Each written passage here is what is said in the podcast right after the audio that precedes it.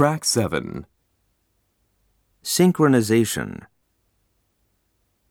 1, Every production process works at the same pace to keep the production flow running. 2, The supplier is trying to maintain the same production speed with the assembly plant.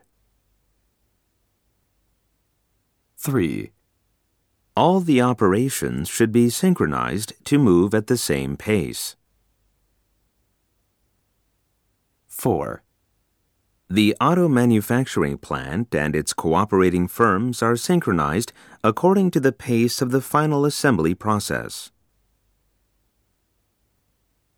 5, Our production system synchronizes all the processes from part production to final assembly.